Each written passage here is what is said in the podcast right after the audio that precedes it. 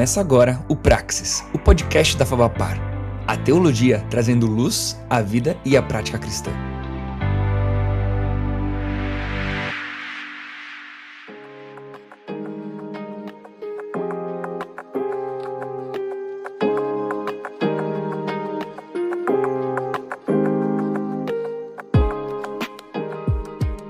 Fala galera, fala galera, seja muito bem-vindo a mais um Praxis, nosso podcast aqui da Favapar. Que alegria ter você aqui com a gente para a gente começar a mais uma conversa, mais um tempo gostoso aqui uh, de conhecimento bíblico, de teologia, de prática ministerial. E hoje a gente vai trabalhar uma questão super, super, super prática que envolve uh, os nossos ministérios, que é a maneira como nós podemos alcançar pessoas através de novas gerações. Né? Acho que a gente pode dar um, um briefing aí daqui a pouquinho sobre nosso nosso papo, mas acho que essa frase já é já é relevante para você e para nossa conversa de hoje. Quero que o nosso convidado se apresente. Fala galera, eu sou o Rômulo Correa, sou pastor, apaixonado por novas gerações. Atualmente estou pastoreando é, como pastor de missões na Igreja Batista Betel, em Curitiba. E hoje o bate-papo é sobre isso, sobre algo que eu sou apaixonado, sobre missões, a importância dessas experiências missionárias nas novas gerações. E a gente tem um pouquinho de experiência, né? A, a minha última contagem eu já estive e a maioria delas eu liderei mais de 25 viagens missionárias. Então, é, tem um pouquinho de história para contar aí, né, Tiago? Vamos ver se essas histórias abençoam o povo. É história. Se cada viagem missionária durar um minuto, já temos 25 minutos de podcast. Exatamente. É, é tipo isso. É tipo isso. Mas vamos lá. Uma coisa, Romulo, que é, às vezes confunde muito é que quando nós vamos falar de missões com novas gerações, automaticamente a gente vai para a pregação do sábado à noite, da sexta à noite, ou até um pouquinho falando ah, daquilo que eu tenho de experiência, né? Ah, hoje minha principal ocupação ministerial, além de servir aqui na Fabapar, é como missionário da Palavra da Vida, né? Cuidando de acampamento, que é a pregação de acampamento, que faz o desafio ao adolescente, ao jovem, para ele ser um missionário e o desafio vem de encontro a, a falar de Jesus na escola, falar de Jesus na faculdade.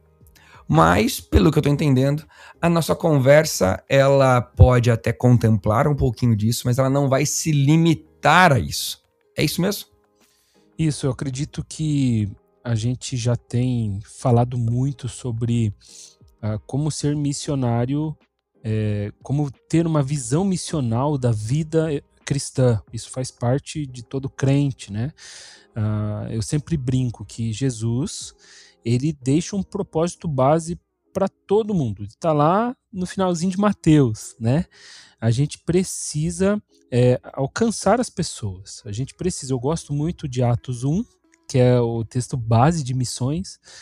Quando o Espírito Santo descer, a gente vai para todos os lugares a começar pelos nossos vizinhos. Então, eu moro num condomínio, então eu tenho os meus vizinhos aqui que precisam ouvir Jesus através de mim, precisam ver Jesus através de mim. E a gente fala, acho que todo pastor prega isso é, com muita frequência dentro da igreja. Mas eu também acredito na importância de experiências missionárias, principalmente para um despertamento das novas gerações. O adolescente, o jovem, quando ele tem experiências missionárias, isso marca a vida. Isso é algo que traz um gás para a congregação, para a igreja. E eu falo para você, com toda certeza, as grandes transformações de vida que eu vi é, de maneira prática, 90% nasceram em viagens missionárias. Porque traz um valor para aquele tempo né? E não só viagens missionárias de, de prazo estendido, né? Uh, viagens missionárias de curto prazo. Porque isso faz com que o adolescente, o jovem, saindo do cotidiano, ele perca vergonha, ele consiga fazer coisas que ele não conseguiria fazer com os vizinhos, por exemplo. Então, para mim é um dos grandes valores de experiências missionárias é isso. Algo que talvez a gente tenha que quebrar um pouquinho alguns paradigmas e se nós não estivermos na, na mesma plataforma, se nós não estivermos na, mesa, na mesma base, eu acho que não é um problema. A gente vai contribuir aqui juntos para a definição desse conceito. Mas uh, se você tivesse que explicar, Romulo, em poucas palavras, o conceito e a palavrinha missões, quando nós estamos falando fazer missões através uh, da nova geração, né? através de jovens, adolescentes e crianças. Como que você definiria isso? Cara, proclamação. eu acredito, eu tive sábado num café, até promovido pela Ordem dos Pastores Batistas, junto com o Perspectivas, né? E um outro movimento chamado Pluripovos. E quem trouxe a palavra foi Maurício Cunha, não sei se você já teve o privilégio de ouvi-lo. Pregou na minha ordenação. É, esse cara, a gente é, pra mim, assim, é... Se eu posso dizer isso, a gente é brother.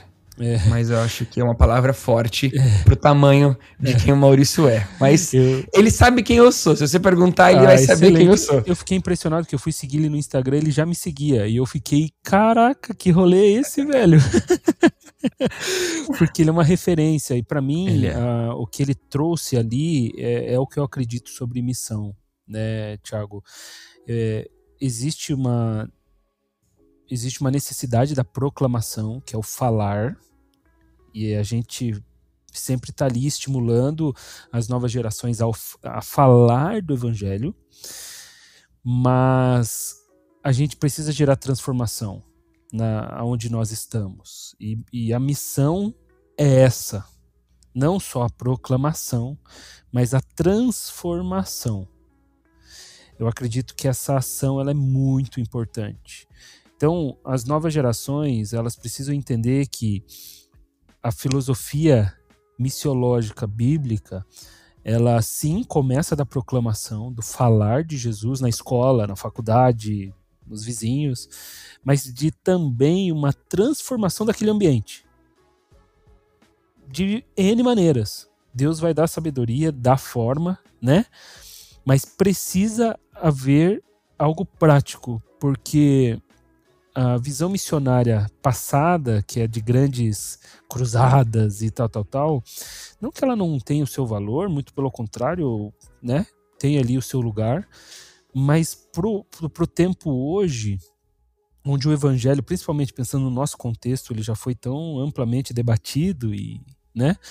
Uh, principalmente aqui no nosso contexto, eu acredito que o valor transformacional que o evangelho traz ele é extremamente importante para essa missão na qual todos aqueles que creem em Jesus precisam estar alinhados. Eu não sei se você pensa como eu, mas é, é a forma que eu acredito, cara. É legal porque você tocou num, num ponto que eu acho que é um divisor de águas para a igreja, para a igreja brasileira hoje, que tem feito um pouquinho essa, talvez a igreja mundial, mas eu não posso falar pelo mundo porque não estou tão inserido nessa discussão no mundo, mas eu sei do nosso contexto aqui no Brasil que é a diferença da palavrinha missão. A nossa missão como crente, né? É muito interessante lá que você citou Atos 1, né? É, mas receberão poder ao descer sobre vós o Espírito Santo e vocês serão minhas testemunhas, tanto na Judéia, Samaria. Então, assim, ser testemunha, ser crente, encarar nossa missão de falar do amor de Cristo para todos, eu acho que ela envolve qualquer contexto. A começar na Judéia, na Samaria, Jerusalém, Judéia, Samaria e até os confins da terra. Agora, diferente de missão, de vivermos a nossa missão, a nossa vocação, eu entendo que está o fazer missões. E eu acho que o fazer missões, a etimologia da palavra vai dizer que missões é de fato enviar. Então eu, eu acredito que um adolescente, um jovem, ele vive a missão dele no contexto onde ele está. Mas eu não acredito que ele está fazendo missões na escola dele. Eu acho que missões, fazer missões, ele vai fazer em outro país. Ele vai fazer num contexto que não é o dele. É um cara de uma condição social é, melhor, indo até um ambiente cultural que não é o dele. É alguém de uma condição social inferior, indo até um ambiente cultural que, que não é o dele, né? É, é, ir para outro país, né? Essa é a minha visão, porque Paulo fez missões porque ele viajou em obras missionárias, em viagens missionárias, né? É, e ele deixou discípulos dele, deixou Timóteo, deixou Tito, cumprindo a missão deles nas igrejas que ele plantou, né? Então eu vejo essa diferença e porque senão a gente vou, vou parar de monopolizar o microfone, senão a gente acaba é, como é que fala? Menosprezando o conceito e a gente acaba não ensinando mais o jovem ou adolescente a fazer missões. E ele acha que ele tá fazendo missões falando de Jesus na escola dele. Falar de Jesus na escola dele é ser crente. Todos têm que fazer isso, né? Talvez Deus vai capacitar para enviá-lo para algum lugar um dia. E eu gostei que você fez essa, você falou da nossa missão, mas não necessariamente estar fazendo missões. Sim. O que, que você acha disso? Não, eu acredito, eu acredito que ele até pode ser um missionário dentro do, de um contexto que, que não é tão diferente do dele, mas que sim uh, é um projeto. É algo que Deus plantou. Você já foi missionário nas escolas, né? Uh, que não era tão diferente do seu contexto, do seu cotidiano, mas você estava ali em uma missão. E eu concordo com você quando a gente assume essas terminologias uh, e você está certo na, na sua análise. Mas uma coisa que é muito interessante, que nós estávamos até conversando no off, eu acho, que o, o adolescente saindo do seu contexto é muito mais fácil ele viver a missão. É muito mais fácil. É, e por isso que eu sou fã de viagens missionárias de curto prazo. Eu acho que são oportunidades de fazer com que um adolescente mais retraído se solte, porque ele entende a missão, ele sai do seu contexto e ali ele fica mais leve. Uh, o jovem também, já tive muitas experiências interessantíssimas, assim, tanto no, aqui no nosso Brasil, até fora do país também, onde eu vi jovens tendo uma desenvoltura missionária que eu nunca havia visto aqui. Daí você me pergunta, mas por quê? Porque o cara se desprende de muita coisa, né? Ele não. Aqui até do olhar de julgamento que ele fala, ai meu Deus, se eu falar de Jesus aqui, o que, que vão pensar de mim? Ah, quando o cara sai do contexto, explode a bolha. E eu acredito que experiências missionárias dessa forma, Tiago, são fundamentais para marcar a vida de adolescentes e jovens porque eles saem do, do desse movimento evangélico teórico e eles vão para o prático. Entende? E isso faz, usando um termo moderno aí, isso ressignifica o evangelho na vida deles. Né? Por isso que eu acredito que todo pastor que esteja ouvindo esse podcast precisa estimular a, a sua congregação a projetos missionários mas principalmente as novas gerações, Tiago, porque se tem alguém que pode viver esse tipo de movimento, é os nossos adolescentes e jovens, cara. Uh, se eu chego para você, é, pai de dois filhos, né? Uh, casado, cheio dos compromissos, eu pego e falo assim, Tiago, é, bora fazer uma viagem de 10 dias e não sei o que. Cara, você vai ter que calcular muito bem você vai ver se os seus filhos podem ir, se a sua esposa pode ir. Se ela não for, você vai pensar, cara, vou ficar tantos dias fora, tal, tal, tal. Agora, um moleque de 18, 19 anos é colocar a mochila nas costas e. Esse é o momento. Né? Por isso que eu acredito que esse estímulo ele é fundamental para as congregações atualmente. Talvez quem esteja nos ouvindo vai pensar o seguinte, né? Ah, conheço o Rômulo. Então, para quem não conhece, vou falar um pouquinho aqui do Rômulo. Conheço o Rômulo. O Rômulo foi pastor e lidou com juventude numa igreja muito tempo ah, que tinha um porte maior, né? Ele O Romulo foi pastor lá no, na Baixada do Bacaxeri. E não foi tão trabalhoso assim numa igreja grande, numa, num ajuntamento de jovens e adolescentes maior. Beleza, vamos marcar a data, vamos juntar 100, 150 adolescentes, 300 adolescentes, sei lá quantos. Pode até contar aí qual foi a menor viagem missionária que você já fez e qual foi a maior. Uh, e vamos para algum lugar transformar aquela, aquele, aquele ambiente. Mas talvez quem esteja nos ouvindo é um pastor que está sozinho, nem pastor de jovens tem. E ele tá assim, tá legal, mas o que, que eu faço com os meus três adolescentes? Sendo que um deles é o meu filho. Entendeu? Que, como que eu vou viver essa realidade? É, será que não dá para pular isso aí um pouco? Deixa para as outras igrejas e eu não faço? Como lidar então com esse ambiente, dessa diferença entre as igrejas, mas ao mesmo tempo tentar viver essa visão? É, tudo tem prós e tem contras, né? Uh, estar numa estrutura grande tem seus prós, então existe uma facilidade, primeiro, de ajuntamento, como você disse. Então a gente já fez viagem. Estou tentando lembrar. Eu acredito que a maior viagem missionária que eu coordenei, nós estávamos em 280. É, nós fomos, eu acho que eu acho que era isso, 280. Existia uma viagem clássica que já estava na rotina da igreja, inclusive eu saí da IBB e ainda acontece que é todo carnaval, né? É, juntam, é, se juntam adolescentes e jovens e eles vão para uma cidade fazer uma invasão lá. Uh, existe sim essa facilidade de ajuntamento e, consequentemente, existe uma facilidade de estrutura. Porém, é um desafio, é um desafio de liderança, porque você vai colocar uma porrada de adolescente e jovem. Você tem que ter adulto. Então tem toda uma estrutura que você tem que mover. É, o seu olhar fica muito mais uh, sensível, você tem que ficar muito mais atento, porque você leva adolescentes de 12 anos que nunca saíram da cidade, daqui a pouco esses caras estão sozinhos, dormindo numa escola cheia de gente, tomando banho gelado. Então é um movimento que não é tão simples se eu fosse fazer uma viagem menor.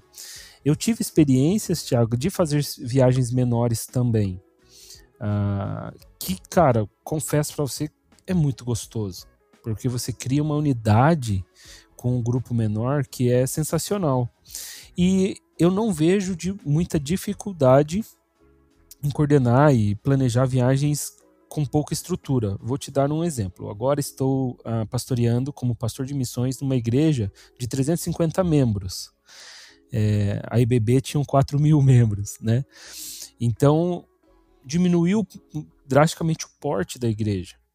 Mas ontem eu estava já conversando com o líder de jovem ali da Betel para que a gente pudesse pensar na, na viagem missionária dos jovens da Betel, que provavelmente vai ser uma viagem para 20 pessoas.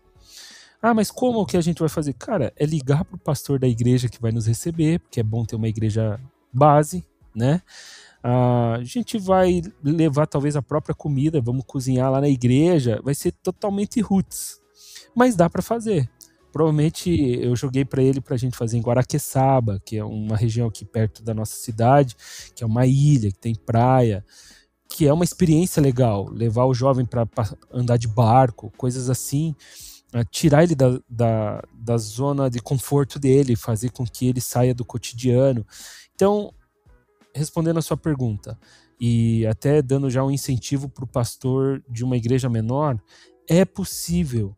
Eu, eu, assim, por mais que a IBB era uma igreja, é uma igreja grande, é, nós não somos tão grandes quanto outras igrejas. Você sabe o que eu estou te falando, né?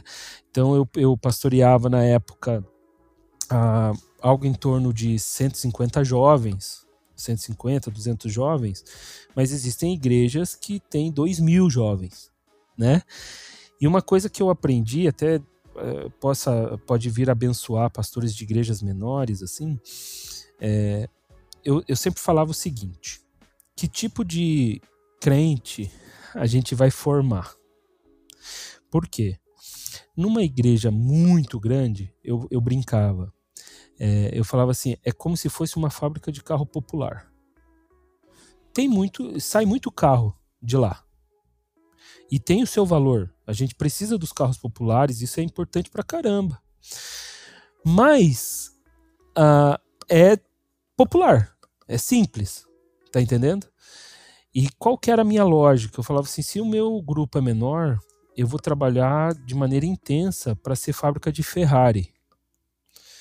Então, a, a ideia é formar carros de alta performance, é crentes de alta performance. E quando você pensa numa estrutura pequena, de quatro, cinco pessoas numa viagem missionária, imagine o processamento da experiência como pode ser significativo. A gente tem um falso entendimento de que tudo que é muito grande, tudo que é muito explosivo, isso é significativo, mas nem sempre. Uh, existem estruturas que nem dá para você fazer grandes viagens. Eu levei um grupo para a Europa. Uh, grandes ajuntamentos nem existem na Europa. Então você tem que trabalhar no micro. Então é possível, Tiago, é possível um pastor de uma igreja pequena, sem muita estrutura, pegar uma cidade mais próxima, ir de carro, comer na escola, comer na igreja, fazer um negócio muito mais roots. E isso vai ser tão significativo quanto uh, uma mega operação, que também é legal de ser, de ser feito, né? Uma coisa que vem às vezes muito à cabeça é talvez não mais a, a possibilidade de irmos em poucos ou em muitos, né? Mas também a questão do desafio ao jovem, ao adolescente. Eu vim de uma história denominacional muito, muito tradicional, né? É, criança, eu era uma igreja muito, muito da escola bíblica dominical, uma igreja menor lá em São Paulo, né? Então, para mim, a minha maior experiência de missões ou missionária na minha igreja, além das conferências missionárias, mas eu, como criança, fazer algo, era na EBF.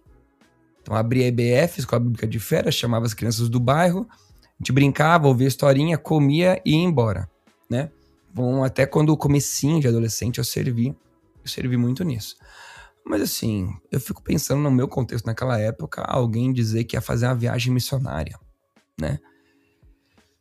Não sei, não sei como seria a mobilização disso. Porque o jovem, o adolescente, até com a vida de santidade, ele tem muito disso, né? Ah, é tão difícil para mim hoje, mas quando eu for mais velho, eu paro. Quando eu for mais velho, eu melhoro, né? Olha para os velhinhos da igreja e fala assim: "Ah, mas para aquela senhora da igreja, aquele senhor da igreja é mais fácil, né? Não não pecar tanto. A gente projeta muitas coisas para o futuro. E eu acho que viver algumas coisas no, no âmbito de fazer missões, de, de servir, o jovem ou adolescente acaba também projetando mais para frente. Ah, quando eu tiver mais dinheiro, eu invisto em missões. Quando eu tiver mais, quando eu estiver tocando violão bem, eu toco na viagem missionária, né? Como pensar então nesse nesse trabalho de conscientização para que essa obra aconteça? que eu acho que não adianta só ter o ônibus, a igreja, a escola, a cidade para ir, mas o adolescente ele só quer jogar futebol, ah, sair com os amigos e a igreja só prega sobre ele parar de pecar, não, não viver mais vida de pecado e consertar, amar os pais. Só que essa questão da, da vida missionária dele não é levada muito em consideração. O que você diria para solucionar esse tipo de contexto, esse tipo de trabalho? Porque certamente a tua viagem missionária, as tuas viagens missionárias, não eram sonhos só do Rômulo. Senão você iria sozinho. Né? É, eu, eu penso o seguinte: o início, normalmente o líder é o, o cara que tem a visão. Exemplo, faziam muitos anos lá na IBB que não tinham viagens missionárias internacionais. É, um dia eu acordei com um desejo muito intenso de organizar uma viagem. E ali a gente começou um processo. A visão nasceu no líder. E nesse contexto eu fui inflamando pessoas, porque a função do líder é esse, é mobilizar pessoas, né? Então tudo começa com uma visão pessoal que Deus dá para o líder. E nesse contexto, você nessa, nessa, nesse background, você começa a construir algo, lapidando com gente te ajudando. Você começa a jogar o sonho no coração de algumas pessoas que vão é, engajando com você. Uh, eu tive, eu, eu acredito, Tiago, que essa proximidade com os seus liderados ela é importante. E aquilo que Deus vai te dando não é por acaso. Então eu tenho um drive muito forte. Não é à toa que agora estou saí um pouco de gerações e estou intensamente em missões porque é um drive que Deus me deu. E eu tenho uma experiência. Uh, eu tinha um discípulo tinha um discípulo que ele nunca tinha viajado, cara. Ele nunca tinha saído para, nunca tinha saído do Brasil. E ali Deus começou a queimar muito forte no meu coração que ele precisava romper, ele precisava viver alguma coisa. E eu, na função de discipulador dele, uh, eu estimulei, eu estimulei e falei, cara, vamos viver uma experiência. É, e eu não só levei ele, como eu levei um outro discípulo. Nós fomos em três pessoas para uma viagem missionária. Nós fomos ao Chile. Nós fomos numa, numa cidade chamada Punta Arenas, que fica no extremo sul do Chile, em três. E aquilo incendiou o coração daqueles meninos que foram comigo. Então, foi uma visão que Deus me deu, que fez com que eu começasse a jogar nos meus liderados aquela visão. E hoje uh, eles são apaixonados por esses movimentos. Então, o que você falou é uma criação de cultura. É, eu estou vivendo isso agora. É, até a gente pode regravar esse podcast mais para frente, porque eu vou viver um novo case. Como você bem disse, eu era de uma igreja muito grande e essa igreja já tinha fruto de pastores do passado mesmo, que passaram, até o próprio pastor Roberto Silvado é um cara muito global, de visão global mesmo. Então já existe um DNA missionário muito forte lá. Então criar viagens missionárias na Igreja Batista do Bacaxiri é teoricamente mais fácil porque já está dentro da cultura. Agora na Batista Betel, que é uma igreja que passou por uma revitalização recente, a gente está no começo da criação de cultura missionária. Vou te dar um exemplo. Eu acabei de passar um tempo na Espanha, é, no sul da Espanha, na cidade de Sevilha. Uh, não sei se você sabe, mas a Espanha é uma terra não alcançada. Menos de 1% da população é cristã protestante. Tem todo um fator histórico lá. Uh, o protestantismo, a reforma, não chegou na Espanha, assim como não chegou em Portugal e na Itália. Por quê? quando os reformadores começavam, a Santa Inquisição matava todo mundo. Os padres foram mortos. Eu fui num, num monastério onde estava sendo escrito, é, estava sendo é, traduzida a primeira Bíblia ao espanhol. E quando a Santa Inquisição descobriu, foi lá e mandou matar todos os padres daquele monastério. Mas antes disso, eles conseguiram mandar dentro de baús de vinho a, a cópia da tradução para a Alemanha. Então tem toda uma história ali. E por que, que eu estou falando isso? Existe um campo missionário absurdo. Existe uma cidade é, de 300 mil habitantes é, chamada Jerez de la Fronteira, que não tem uma igreja batista lá. Cidade maravilhosa. A gente tem o povo batista lá conseguiu um terreno e, um, e conseguiu um, uma autorização da prefeitura para construir uma igreja, mas não tem gente, não tem um líder, não tem. Por que, que eu estou falando isso para você? Porque talvez se eu chegasse com um projeto para Batista do Bacaxiri ou para uma igreja que já tem uma visão global, a gente já conseguiria se mover. Eu estou chegando na Betel, a Betel está começando. Como que eu já vou jogar um projeto que custa muito dinheiro, que não sei o quê? Então é um processo de construção.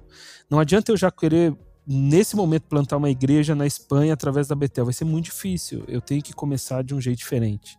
Tem que começar devagar, projetos menores. E eu acredito que em dois anos a gente já tenha um amadurecimento na nossa cultura. Daqui cinco anos a gente vai estar tá top, voando. E eu acredito que muitos pastores de igrejas menores que estão ouvindo esse podcast podem começar dessa forma primeiro, o, o, a visão tem que nascer no nosso coração. E daí a gente vai plantando cultura, um passinho de cada vez, né? Se eu tivesse que destacar é, um, dois maiores benefícios de ter uma igreja com nova geração engajada em missões. Né? Acho que isso é bem importante a gente frisar no, no nosso bate-papo aqui.